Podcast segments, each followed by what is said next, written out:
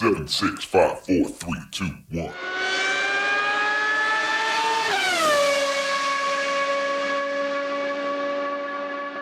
Herzlich willkommen zu Formel Uno, dem Podcast mit Christian, einem spanischen Formel 1-Fan.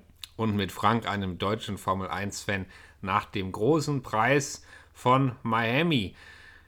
Oder was, der große Preis der USA? Ich weiß gar nicht, wie hieß das Rennen denn offiziell? Ja, ähm, ganz langer Name, großer, nee, wie war es? Cryptocom, großer Cryptocom. Preis von Cryptocom Miami, was war, also, äh, ich weiß, Sponsoren gehen immer da, aber das fand ich überhaupt nicht schön, den Namen. War irgendwie zwei, zwei Linien lang, ja. Stimmt, Crypto.com ist mir zwischendurch auch mal aufgefallen. Naja, hat dem Rennen nicht unbedingt gut getan, oder? Die ganzen Namen und Sponsoren. Nee, ich meine, es muss mal finanzieren und so. Aber wir werden jetzt darauf eingehen, eine neue Rennstrecke. Ein bisschen, ein bisschen viel Fake. Ich sage jetzt nur die, den Yachthafen.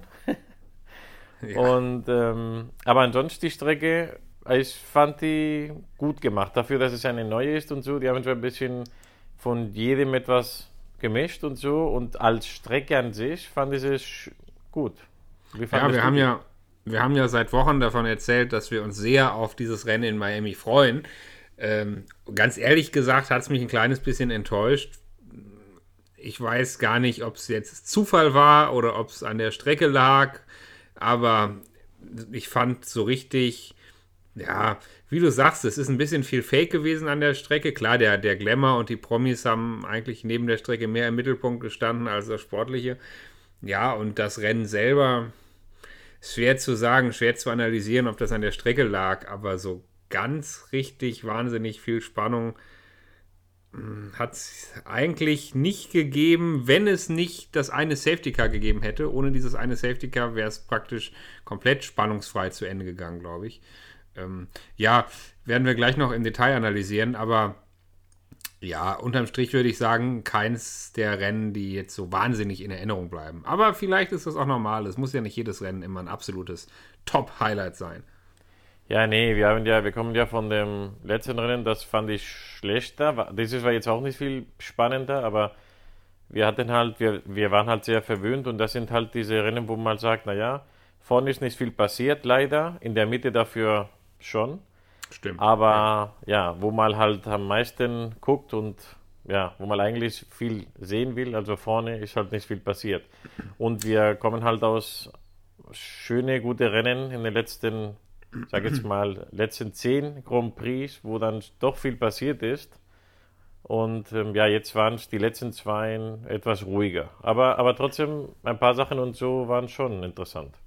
Ja, auf jeden Fall. Fangen wir doch einfach mal vorne an. Also ähm, in den freien Trainings sind ja schon ein paar Leute abgeflogen. Im Qualifying, ähm, das führte dann dazu, dass zum Beispiel Esteban Ocon im Qualifying gar nicht antreten konnte, weil er sich sein Auto beschädigt hatte, weil er das äh, Chassis beschädigt hatte. Und ähm, ansonsten im Qualifying Ferrari und Red Bull quasi auf Augenhöhe mit geringen Abständen, aber Ferrari im Qualifying eben etwas stärker mit der Doppelpole. Leclerc auf Pole, Sainz auf 2, dahinter die beiden Red Bull und der Rest im Qualifying ein bisschen abgeschlagen, wobei ein paar Namen auch daraus stachen, zum Beispiel Valtteri Bottas, der einfach mal auf Startplatz 5 gefahren ist. Wahnsinn. Ja, vor, vor den beiden Mercedes und ja, also wieder mal ähm, im Qualifying, in, diesem, in dieser Saison ist im Qualifying immer gut, nach dem Rennen lässt er sich immer etwas fallen, aber im Qualifying Top-Leistung, ja. Ja, ja, aber dieses Rennen, dieses Mal im Rennen noch gar nicht so schlecht, ne? Kommen wir gleich drauf. Ja, also wer auch abgeflogen ist, ist ja Carlos Sainz, der irgendwie, als ich das wieder gesehen habe, gesagt, wie oft und wie, wie viel Pech kann man haben und was für ein Glück hat er, dass er schon unterschrieben hat für die nächsten zwei Jahren. Aber das dachte ich mir jetzt, irgendwann ist genug. Irgendwann werden die auch, auch trotz unterschriebenem Vertrag vielleicht doch nochmal mit ihm reden, weil das ist schon extrem mit ihm. Ja, es war natürlich da, wo er abgeflogen ist, sind auch andere abgeflogen. Das war, wie du sagst, auch ein bisschen Pech dabei diesmal. Das war jetzt keine ganz blöde Sache, wo man irgendwie sagt, blöder, unnötiger, dummer Fahrfehler und er zerlegt das Auto, sondern die Strecke war neu, der Asphalt war rutschig. Äh, die Kurvenkombination an der Stelle ist ein bisschen kompliziert zu fahren. Da kann das passieren und am Ende kommt es auf Ergebnisse an. Im Rennen war das Ergebnis ja nicht so schlecht. Aber nichtsdestotrotz hast du recht. Allzu oft, also ein Ausrutscher pro Wochenende auf Dauer äh, sollte das nicht passieren. Ja, und vor allem, es passiert jetzt jedes Wochenende fast bei ihm. Also ist jetzt nicht eine Sache, wo du sagst, ja. naja, es war jetzt, wie du sagst, Pech und da sind viele ähm, abgeflogen, sondern er hat ja, sei es seine Schuld immer oder nicht, aber immer irgendwas und äh, langfristig kann das nicht so funktionieren. Richtig. Aber das hat er ja auf mehr oder weniger wieder im Qualifying gut gemacht, wo mal, wobei mal da sagen muss, dass im Qualifying war ja auch die Runde von Max Verstappen die letzte, der letzte Versuch hat er nicht richtig hinbekommen. Da würde ich schon mal behaupten, hätte er es richtig gemacht, wäre er wahrscheinlich auf Platz 1 gelandet und somit dieses super 1-2 Ferrari-Ergebnis wäre dann nicht mehr so ja, gewesen. Auf der anderen Seite war auch Leclerc mit seiner Runde nicht ganz zufrieden und äh, hätte da vielleicht auch noch ein paar Zehntel in der Hinterhand gehabt, wenn er die Runde perfekt hinbekommen hätte. Ist halt so. Verstappen hat die Runde nicht hinbekommen, hat sie dann sogar abgebrochen, glaube ich ja, ist halt so. Ich glaube schon, dass Ferrari äh, im, im, Qualifying stärker ist. Momentan.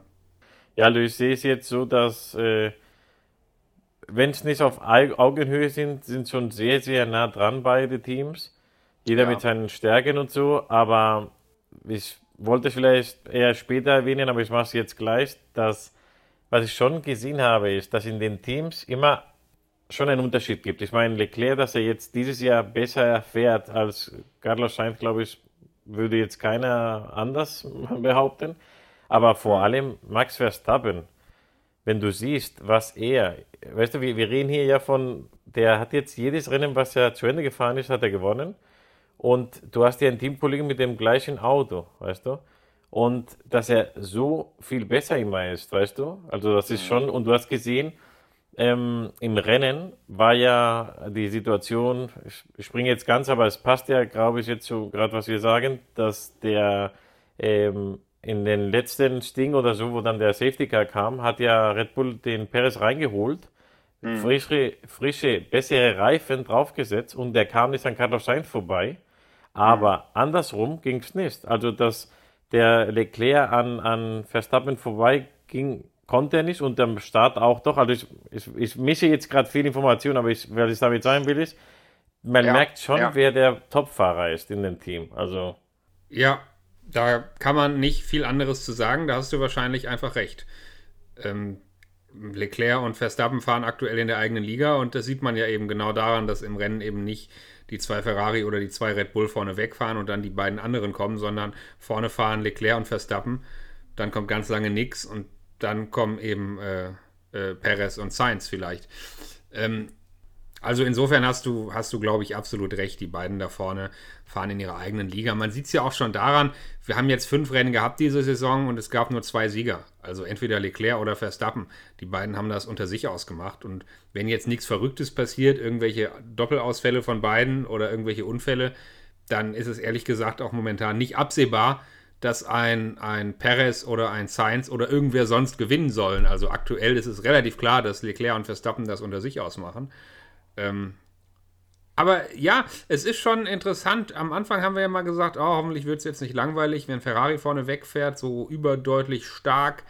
Ähm, Red Bull hat schon aufgeholt, ähm, wenn nicht überholt. Ich habe es gerade schon gesagt, ich glaube, Ferrari ist auf eine Runde stärker, weil sie, glaube ich, ein bisschen besser und ein bisschen schneller den Reifen zum Arbeiten kriegen. Aber auf eine längere Distanz macht sich das vielleicht in etwas höherem Reifenverschleiß bemerkbar. Oder der Red Bull ist einfach auf die Longruns auf anderen, aus anderen Gründen stärker. Ähm, aber ich glaube momentan, wenn man es mal so runterbricht, auf eine ganz einfache Formel würde ich sagen, momentan Ferrari ein leichter Vorteil im Qualifying und Red Bull ein leichter Vorteil in den Longruns. Kann sich aber auch ganz schnell ändern.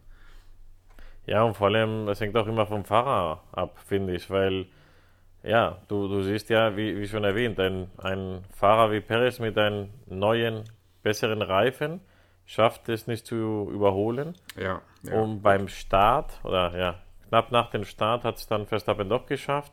Also es ist irgendwie, Vielleicht liegt das das Auto auch besser, ähm, den Verstappen als Perez. Ich meine, und dass, dass Verstappen ein besserer Fahrer ist, das ist, ist halt so, das glaube ich, Mhm. weiß jeder.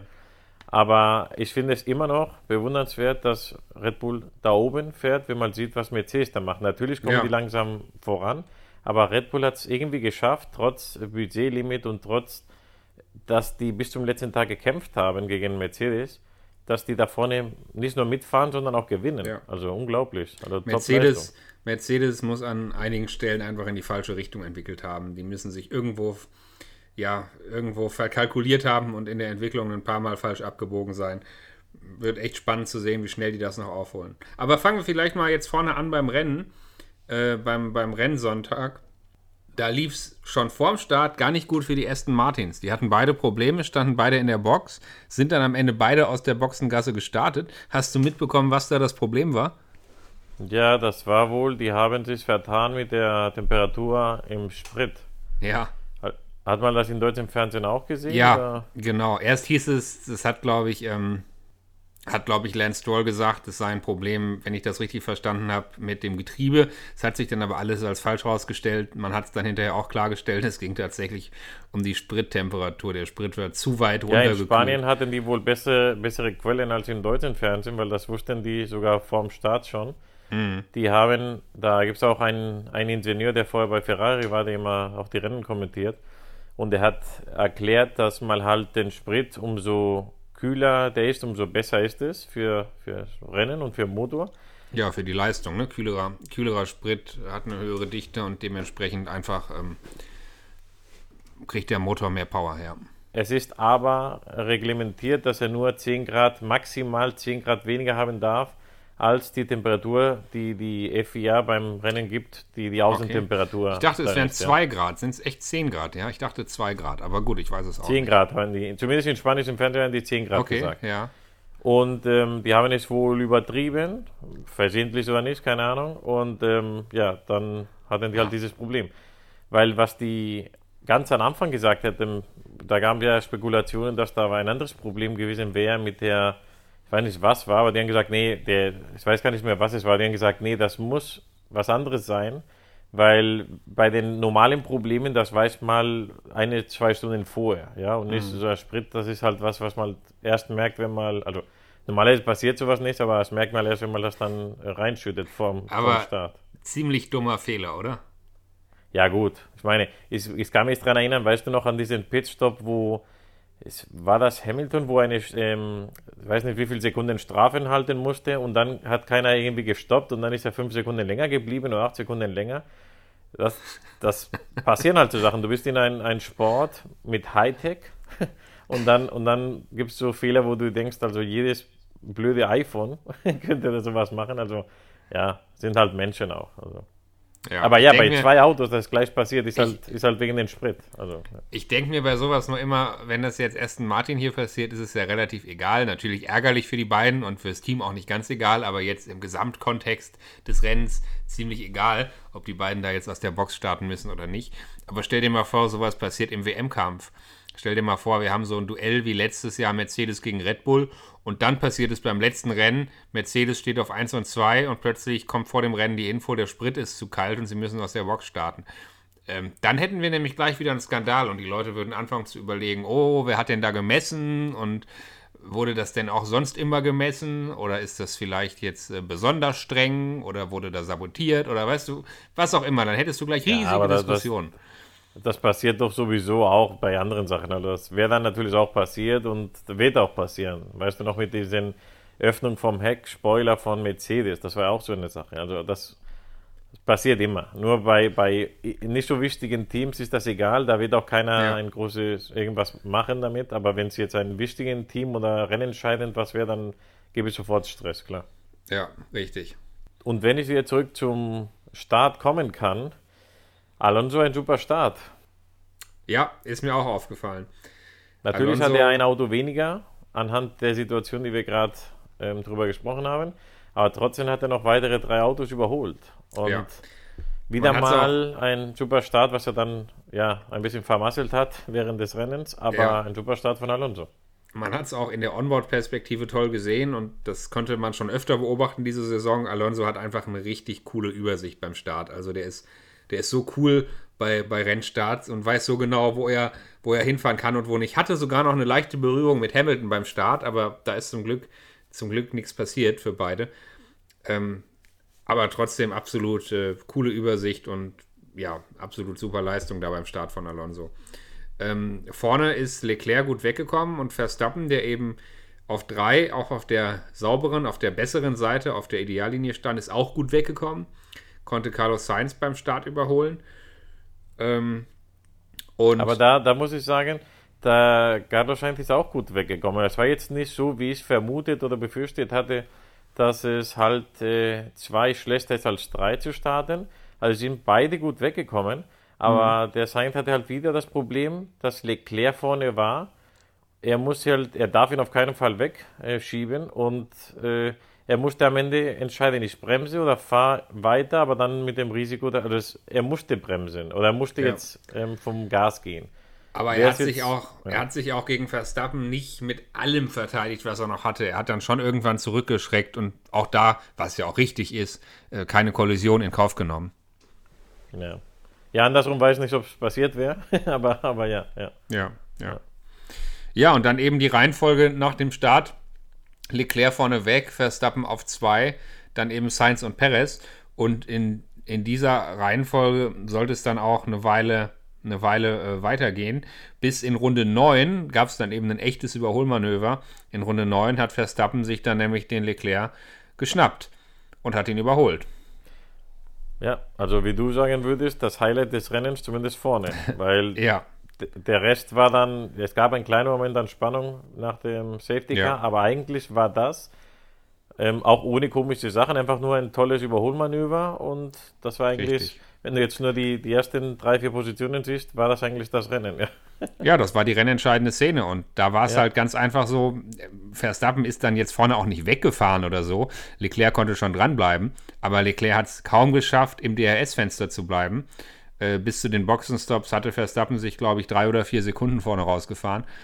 Also, ähm, ja, das war einfach, da war Red Bull in der Phase einfach, einfach stärker und äh, ist dann auch, ist dann auch da verdient in Führung gegangen. Ganz sauberes Überholmanöver. Ja, und auch, auch Ferrari ist wieder, die haben auch manchmal Pech, oder ich weiß nicht, ob die einfach von Red Bull besser sind oder mehr trainieren, aber auch bei den Safety, äh, bei den, bei den äh, Stops, Pitstops und so, da war ja auch die Situation, dass der ähm, Versuch von Undercut äh, zu vermeiden von von Carlos Sainz gegenüber Perez und so. Und auch da die Stops, wenn es nicht passt, das waren jetzt, auch wenn es nur eine halbe Sekunde länger ist oder eine Sekunde länger, wenn deine Gegner immer viel besser, viel kürzer stoppen, dann kannst du halt wenig machen, weißt du. Also ja. natürlich äh, bei, bei Verstappen, der ist auch noch weggefahren, ein paar Mal. Aber auch so, wenn du, wenn du nah dran kommst, aber wenn du weißt, dass im Pitstop, im Boxenstopp wird immer Red Bull besser sein als du, das ist auch blöd. Also. Ja, klar. Aber das ist eine Sache, die musst du abstellen. Ne? Also ja. das, das kann dann halt auch WM-entscheidend sein. Wenn Ferrari weiß, dass Red Bull immer die besseren äh, Pitstops macht, dann müssen sie halt dran arbeiten. Also ganz einfach gesagt, dann müssen sie halt Pitstops üben. Ne? Wenn du Weltmeister werden willst, musst du halt alles optimieren, auch die Pitstops.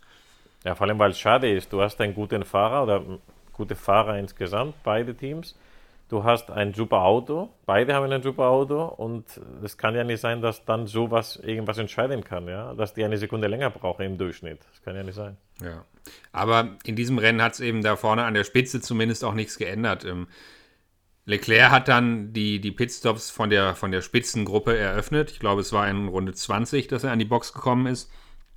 Ähm, die anderen haben dann schnell nachgezogen.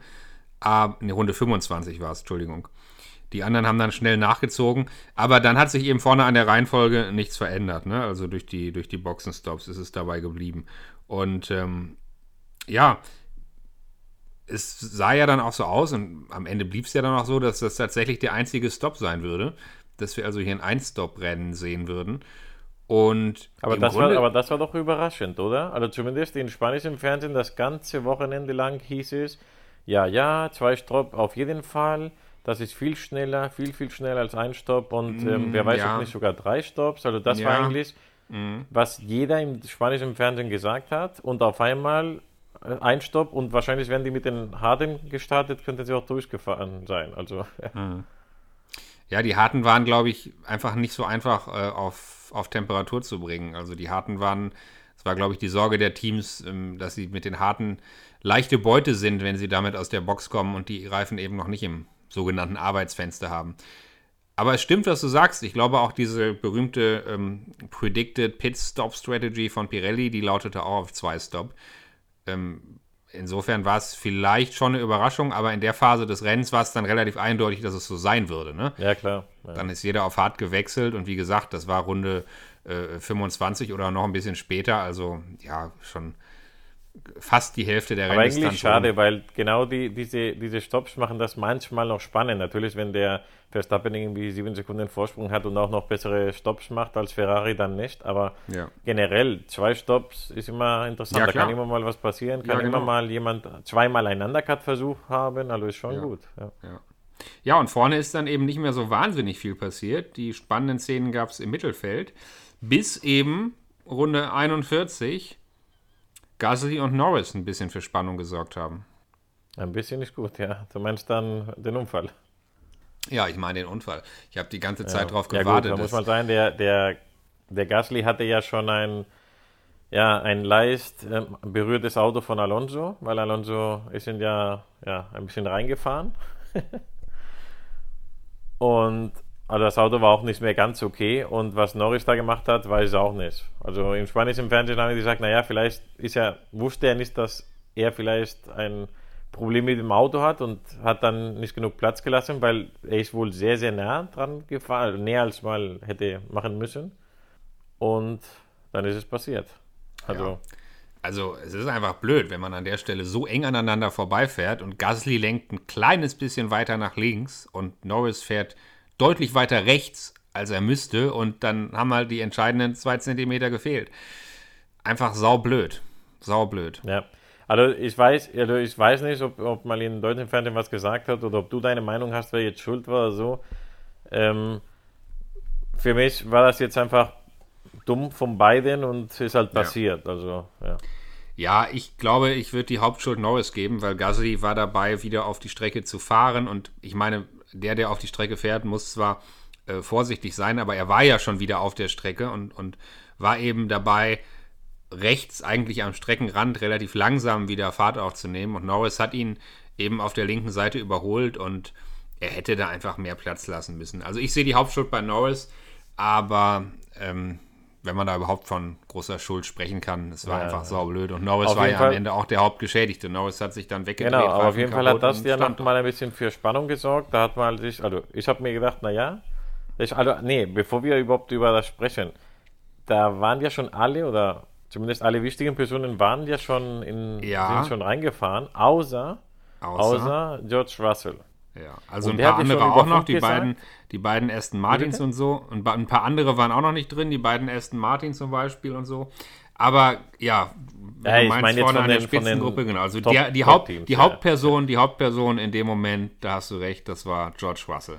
Und er hat ja schon über Funk gesagt, lass uns doch warten auf ein Virtual Safety Car oder sogar einen richtigen Safety Car. Wahrscheinlich ja. hat er gesehen, dass seine Reifen gut genug waren. Er hatte ja sowieso nichts zu verlieren, weil er ja leider für ihn eine schlechte Startposition hatte. Also er hatte eigentlich, ja, wenn es ähm, nicht geklappt hätte, wäre er sowieso wahrscheinlich nicht in die Punkte gefahren. Und wenn es geklappt hätte, was er gemacht hat, dann ja. hat er ein tolles Ergebnis. Und, und der, der, Punkt bei Russell, der, Punkt bei, der Punkt bei Russell war eben, dass er auf harten Reifen gestartet ist. Ne? Das heißt, alle anderen hatten jetzt zum Ende des Rennens im zweiten Stint die harten Reifen aufgezogen. Er war gleich auf hart gestartet und konnte jetzt gegen Rennende ähm, den Stop eben sehr lange rauszögern und dann auf ähm, Mediums oder Softs wechseln.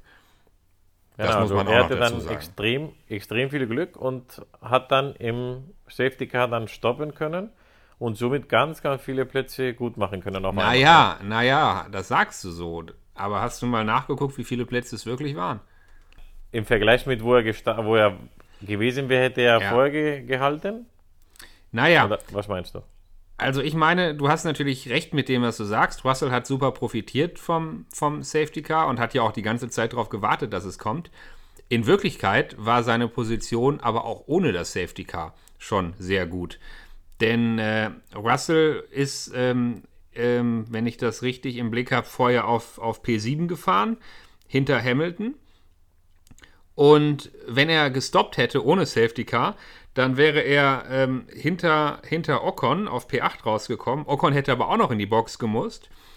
Ähm, den hätte er also dann auch noch sowieso gekriegt. Das heißt, Russell wäre ohne das Safety Car, so wie ich das gesehen hätte, direkt hinter Hamilton gewesen, was die Position angeht. Allerdings mit einem größeren Abstand. Ähm, und jetzt hat er eben durch das Safety Car, klar, dann ist das Feld zusammen. Jetzt war er auch hinter Hamilton, aber eben ohne Abstand durch das Safety Car und konnte deshalb ja auch noch hinterher mit, mit Hamilton kämpfen. Ohne Safety Car hätte er wahrscheinlich nicht ohne weiteres mit Hamilton kämpfen können oder hätte sich super strecken müssen, um überhaupt an ihn ranzukommen. Aber mhm. für Mercedes hätte es in der, in der Wertung fürs Team gar keinen Unterschied gemacht. Ähm, die, die wären wahrscheinlich auf denselben Plätzen nur umgekehrt ins Ziel gekommen. Okay, also interessant. Also ich habe jetzt darauf nicht geachtet. Ja. Mir war ja klar, weil du siehst halt ähm, die Positionen, aber null Stops und dann denkt man, naja, wird auf jeden Fall Plätze verlieren müssen. Aber so, so weit habe ich eigentlich nicht geguckt oder überprüft. ja, ich hatte, also, ja. ich, ich habe das auch äh, getwittert, weil ich habe vor, bevor das Safety Car kam, habe ich halt schon mal geguckt, wo kommt Russell denn eigentlich raus, wenn er jetzt stoppt. Und dann hat man das eben gesehen, hinter Ocon, aber Ocon hatte auch noch nicht gestoppt. Und deshalb ähm, Deshalb war das natürlich gut für, für Russell, das Safety Car, aber es war jetzt auch nicht so krass, dass man jetzt sagen würde, so fährt er auf 7 und sonst wäre er auf 20 gefahren oder so. Also der wäre mit der Strategie, lange durchzufahren und spät zu stoppen, war er ähm, mit dem Startplatz, von dem er ursprünglich losgefahren ist, war er, war er auch so schon echt gut unterwegs. Ja, also dann am Ende, am Ende hat es ja noch geklappt, dass er den Hamilton überholen konnte. Ja. Da gab es mal eine Situation, die wurde aber leider nicht übertragen live, Richtig. dass der Hamilton dann wieder kassiert hat, kassiert oder überholen lassen, ich weiß nicht, aber dann am Ende hat ihn wieder zurück überholt. Ich weiß jetzt nicht, was da genau passiert ist, weil dazwischen gab es ja auch noch ein ein Jammerfunkspruch von Hamilton, den wir schon lange nicht mehr gehört haben. also erstmal, die Strategie ist nicht die richtige und so, ja, die Strategie, oder nicht so gut für mich, aber das heißt ja nicht Schuld von Mercedes. Die können ja nicht vorhersehen, dass da ein Unfall passieren wird und einfach den Hamilton draußen lassen. Ähm, oder halt mit harten Reifen starten lassen, das weiß man halt nicht und das hat halt so nicht gepasst. Und ähm, auch in der letzten Woche gab es ein paar komische Sachen von Mercedes mit ein bisschen ich weiß nicht, den Rücken massieren von Hamilton. Ich weiß nicht, wie ich das nett ausdrücken soll, aber weißt du, als ob er ein bisschen Liebe bräuchte von, von Toto Wolf und von Mercedes. Und ich weiß, ein siebenmaliger Weltmeister, der hat äh, Rekord, alles, alles, alle Rekorde gebrochen. Und, und manchmal, finde ich, behandelt mal ihn, vielleicht braucht er es halt, aber als ob er ein kleines Kind wäre, das, das irgendwie, wenn du ihn nicht ja, immer umarmst, dass er dann geht oder weint oder nicht fahren kann. Ja. Ich weiß nicht. Also.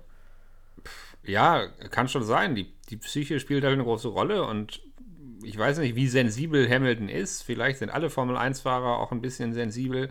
Ähm, aber mir fällt das auch auf, ähm, dass man wirklich so das Gefühl hat, die überlegen schon genau, zumindest nach außen hin in der Öffentlichkeit, wie sie den Hamilton anfassen und, und äh, wie sie, was sie mit ihm machen, wie sie über ihn reden, wie sie ihn präsentieren, um ihn da möglichst jetzt, ja, gut zu pampern und, und wieder in eine Position zu bringen, wo er halt auch Leistung bringt. Ne? Und, ähm ja, aber ich finde es komisch, weil für mich ist das eher das Gegenteil, weil wenn du, das ist quasi ihn nach außen als einen schwachen Mensch oder zumindest vom, vom, vom, vom, ich weiß, vom Charakter her, dass er halt immer diese Hilfe braucht und so, das, das zeigt ja Schwäche. Also wenn man es mhm. wirklich braucht, dann wäre es vielleicht intelligenter, finde ich, dass man es nicht so erscheinen lässt in der Öffentlichkeit, weil ich weiß nicht, nach draußen sieht es halt so aus, als ob er immer Hilfe braucht. Ich weiß nicht. Also. Ja, wenn wir nochmal ähm, trotzdem kurz bei den Mercedes bleiben. Ähm, nach dem Safety Car war es ja so, wenn ich das richtig überblicke, dass Bottas da noch vorne mitgefahren ist der dann aber einen Fehler gemacht hat, ähm, sich verbremst hat irgendwie, wodurch beide Mercedes durchgefahren sind. Und am Ende, wenn wir aufs Gesamtklassement gucken, jetzt mal vorgegriffen, wir reden gleich noch über die Spitze, aber trotzdem schon mal aufs Rennergebnis schauen, äh, Russell und Hamilton auf 5 und 6. Also sozusagen Best of the Rest hinter den Ferrari und Red Bull. Und das ist für Mercedes momentan das absolut Beste, was sie erreichen konnten. Also Mercedes muss eigentlich nach dem Rennen mit dem Speed, den sie das ganze Wochenende über hatten oder eben im Vergleich zur Spitze auch nicht hatten und mit den Problemen, die sie hatten, gerade mit der Startposition von Russell, da muss Mercedes mit Position 5 und 6 eigentlich top zufrieden sein. Also das ist eigentlich das Top-Ergebnis, was Mercedes erwarten konnte hier in Miami. Ja, also Mercedes hat seine Position, die jeder gedacht hat und wo sie auch sein müssten, wieder zurückerobert. Vielleicht in der falschen Reihenfolge. Aber, aber ja, 5 und 6 ist halt der Platz von Mercedes und da, wo sie auch hingehören. Und ja. das haben sie geschafft. Wie gesagt, wahrscheinlich hätte jeder getippt, dass Hamilton 5 ist und Russell 6. Aber ja, so oder so, 5 und 6 ist das Beste, was die zurzeit machen ja. können und die haben es geschafft. Das ist schon mal gut. Aber natürlich für ein Team wie Mercedes ist das längst äh, nicht gut genug. Längst ja, das ist klar. Genug. Das ist klar. Da brauchen wir nicht drüber reden. Wer auch gestoppt hat von der Spitzengruppe ist Perez. Das hast du ja gerade schon gesagt. Der war dann eben mit frischen Reifen hinter Sainz und ist mit frischen Reifen nicht an Sainz vorbeigekommen. Ja, aber der hatte ja einen, einen kostenlosen Stopp. Ein, also der, der ja. hatte ja, der wurde, der hätte ja kein, keine Position verloren, deswegen hat er es versucht und ausgenutzt. Aber es hat dann nichts gebracht. Komisch. Die große Frage ist doch jetzt aber, warum hat Ferrari nichts gewagt? Warum hat Ferrari nicht gewagt, zumindest mit einem der beiden Ferraris, wenn nicht sogar mit beiden, zu stoppen. Vielleicht, weil sie wissen, dass sie im Pitstop immer was vermasseln? ja, ja, wir lachen, aber das kann durchaus sein, dass das so ein Punkt ist, wenn du nicht, wenn du nicht die komplette äh, Selbstsicherheit hast, dass du so einen Pitstop hinkriegst. Und ich meine, wir haben in der Vergangenheit ja gerade unter Safety Car auch schon mal so Doppel-Pitstops gesehen, ne? Wenn zwei Fahrer von einem Team nur wenige Sekunden auf der Strecke voneinander getrennt sind und dann beide gleichzeitig an die Box kommen und in einem Doppel-Pitstop hintereinander abgefertigt werden. Ähm, das muss man sich erstmal trauen und ich könnte mir vorstellen, dass du da recht hast, dass Ferrari sich sowas im Moment nicht zutraut. Schon heftig, wenn es so wäre, weil. Ja, und dann, dann gab es ja auch noch, vielleicht haben die auch gedacht, vielleicht schaffen die es auch so, weil es gab ja kurz im Moment, ähm, kurz vor Ende noch so eine Situation, wo auf einmal der Leclerc wieder aufgestanden ist, weiß nicht wie auf einmal, und der war wieder dran an, an, an Verstappen und es sah so aus, als ob er nochmal ja. es versuchen könnte. Es hat leider ein, zwei Runden gebraucht, aber es hätte auch nicht ja. viel gefehlt und, und Leclerc ja. wäre nochmal vorbeigefahren. Allerdings hätte Verstappen sich dann auch nochmal wehren können. Das wäre ja nicht vorbei ja. gewesen. Verstappen hätte ja, dann wahrscheinlich auch noch Reserven gehabt, sich zu wehren. Aber trotzdem, schon vorher, während des Safety Car, ich finde, Ferrari hätte da mehr riskieren müssen. Ich finde, Ferrari hätte. Ähm, man weiß nicht, ob Perez dann gekommen wäre. Klar, im Nachhinein habe ich leicht reden. Ferrari kann natürlich mit Position 2 und 3 auch zufrieden sein. Sie haben ja jetzt nicht alles falsch gemacht. Aber ich glaube, wenn man da mehr riskiert hätte, wenn man sich nochmal ganz frische äh, äh, Medium oder Soft abgeholt hätte, ich weiß nicht, was sie noch hatten, eventuell sogar eine Position auf der Strecke gegen Perez aufgeben, ich glaube, da wäre am Ende vielleicht noch was gegangen. Ja, also Ferrari hat am Ende sehr viel Glück, weil wäre es ein Verstappen gewesen hinten, hinter Sainz, hätte er wahrscheinlich nicht nur den Sainz kassiert, sondern auch Leclerc. Also ja. mit, mit frischen, besseren Reifen, das, ja. also ich weiß nicht, ob Sainz sehr gut ist, Perez nicht so gut, ob das Glück war, wie auch immer, aber ich, ich dachte, dass Sainz auf jeden Fall die Position 3 verliert und ich dachte, dass vielleicht sogar äh, Leclerc Position 2 verliert. So, so, so stark dachte ich, wird der Perez jetzt kommen können. Aber es hat am Ende nicht gereicht, oder wie auch immer. Ja, ja ähm, es, es hat nicht gereicht und äh, ich glaube, dass man da den Sainz auch durchaus mal loben kann, weil sich so gegen den, den Perez zu verteidigen, äh, musst du auch erstmal hinkriegen. Also das hat Carlos Sainz, glaube ich, schon auch echt gut gemacht da in der in der finalen Phase des Rennens. Er war aber trotzdem nicht happy, also man hat es ihm hinterher angesehen. Er ist aufs Podium gefahren auf P3, aber ja, so richtig, richtig happy waren die bei Ferrari nicht. Also weder, weder das Team mit 2 und 3 noch Sainz über den dritten Platz. Da war nicht ja, die ganz große glaub, Freude. Die, die, die sehen, dass die wahrscheinlich noch gute Chance, also die dachten halt, so wie ich am Anfang, dass die das leichte Spiel oder zumindest sehr, sehr gute Chancen haben. Ja. Und jetzt, vielleicht haben sie jetzt realisiert, dass es vielleicht doch nicht so ist. Und ähm, ja, momentan sieht es noch für die ähm, Konstrukteursweltmeisterschaft gut aus, weil Sainz generell besser landet am Ende des, des Rennens als Perez. Aber wenn jetzt Verstappen weiter, also weißt du, letztes Jahr hat ja Verstappen eigentlich die Konstrukteursweltmeisterschaft fast selber angeführt, er alleine.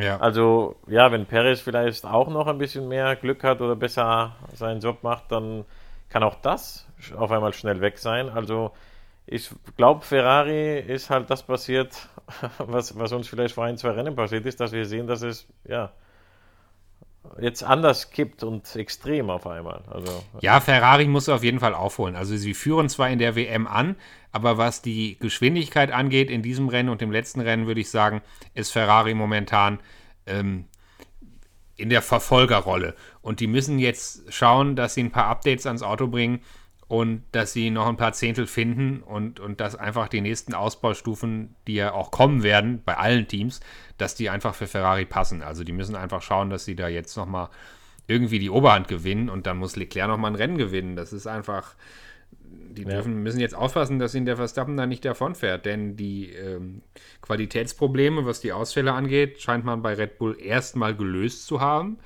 Also, ja, da muss jetzt echt was kommen von Ferrari. Einen Namen gibt es, über den wir noch sprechen müssen. Wir sind ja ein spanisch-deutscher Podcast und, äh, oder zwei Namen besser gesagt.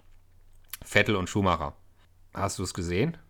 den, den Unfall oder den, der einer den anderen geschubst hat, oder das meinst du, ja? Ja, natürlich meine ich das. Ja, ist sogar in Spanisch im Fernsehen bekannt, dass die gut befreundet sind und Ja. ja, oder zumindest ja, sehr respektvoll miteinander umgehen und ja, es war halt blöd und aber im, im, Endeffekt ist es halt eine Sache, die, wenn es jetzt unter Freunden passiert, vielleicht nicht ganz so schlimm ist. aber ja, war blöd, ja. Ja, es war vor allem deshalb blöd, weil Mick Schumacher wirklich gute Chancen gehabt hätte, Punkte zu holen dieses Wochenende.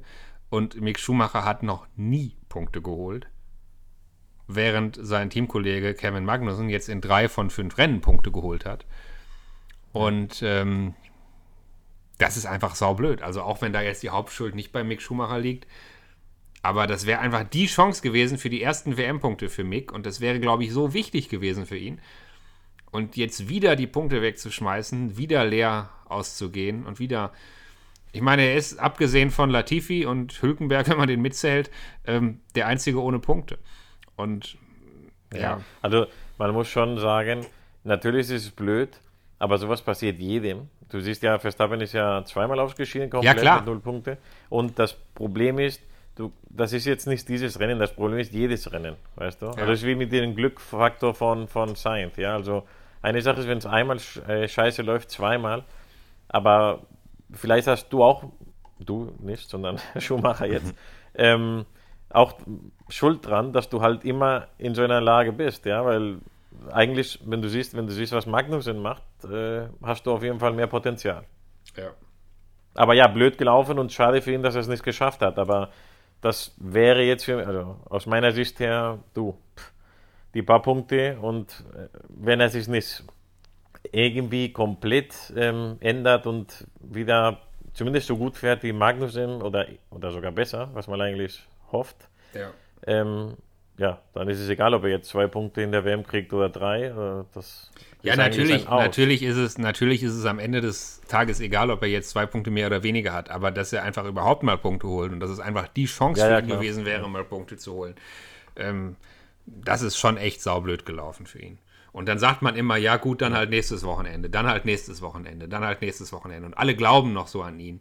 Aber irgendwann hört es halt auf. Irgendwann werden die Leute auch mal sagen, oh naja, hm, vielleicht äh, ist er doch nicht so der Top-Fahrer, für den wir ihn gehalten haben. Und dann gibt's, du weißt, wie es ist. Irgendwann heißt es dann, naja, es gibt genug andere Talente und irgendwann muss man abliefern. Und die erste Saison war gegen, gegen äh, Mazepin, die zählt eh nicht so ganz, aber jetzt gegen Magnussen, wenn er sich da nicht durchsetzt, pff, irgendwann wird es dann dünn.